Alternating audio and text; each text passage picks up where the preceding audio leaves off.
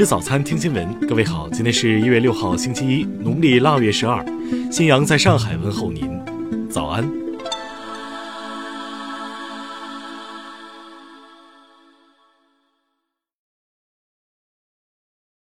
首先来关注头条消息。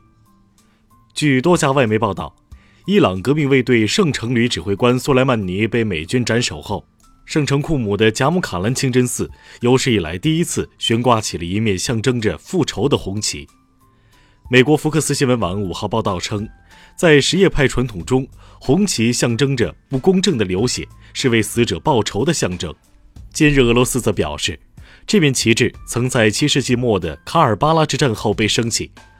当时升起这面旗帜象征的是对伊玛目侯赛因伊本阿里之死进行报复。这是导致什叶派和逊尼派分裂的关键事件之一。据悉，苏莱曼尼的遗像与红旗一起被带上了清真寺屋顶。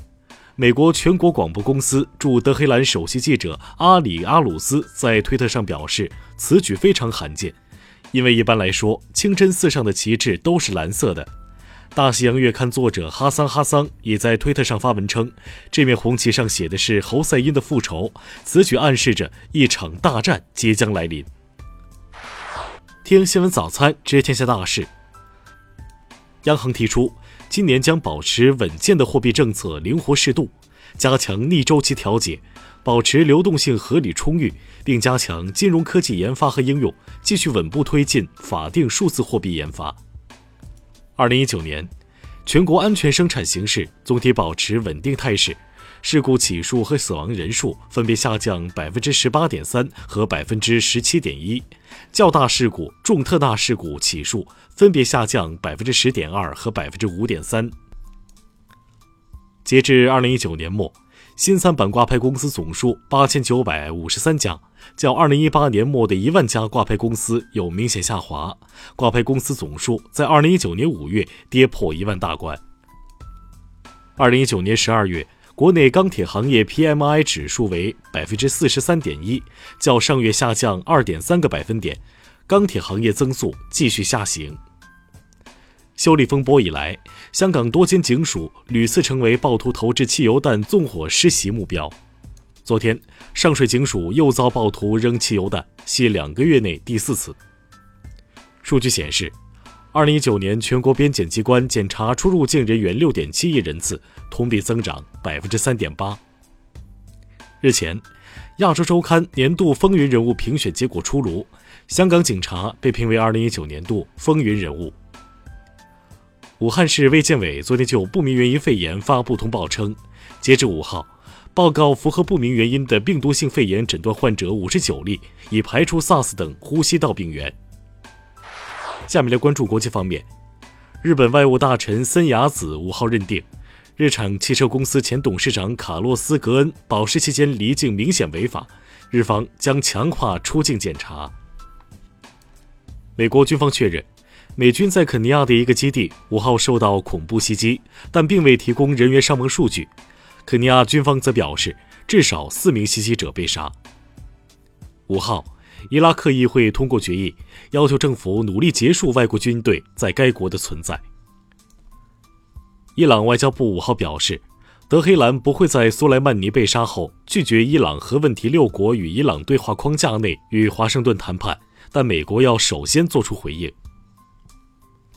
伊朗高级将领在伊拉克首都巴格达遭美军袭击身亡后，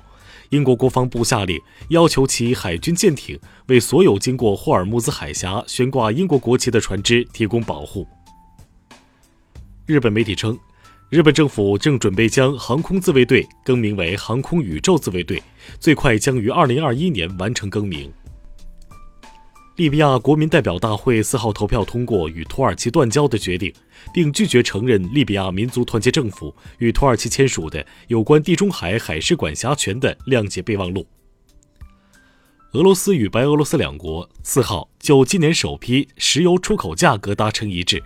当天俄恢复对白石油出口供应，至此两国中断四天的石油出口问题暂时解决。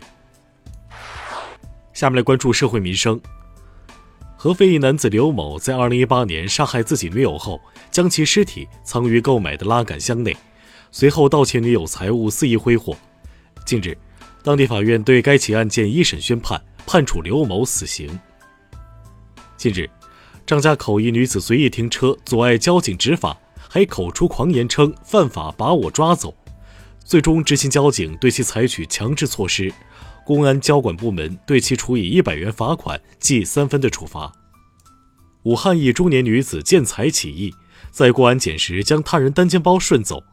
经警方排查，该女子被抓获，并在这名女子家中发现丢失的单肩包以及被盗的四千二百五十元人民币、二百八十港币等。太原一男子赵某近日在国家注册安全工程师资格考试中被抓获，询问后得知是替领导考试，公安随后将领导严某传唤到派出所，严某对此事称不知情，目前两人均被刑拘。西安一男子陈某日前陪女儿到医院就医，因女儿在打针时对儿科护士郝某发生质疑，其随后便推搡辱骂郝某。由于扰乱医院正常医疗秩序，陈某最终被刑拘十天。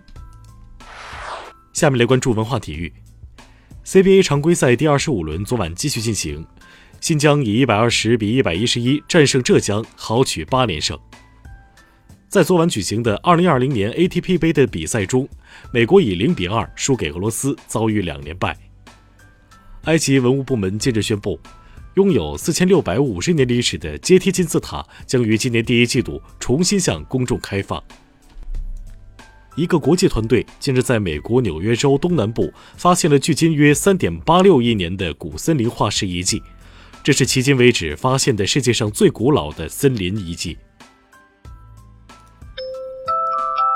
以上就是今天新闻早餐的全部内容。如果您觉得节目不错，请点击再看按钮。咱们明天不见不散。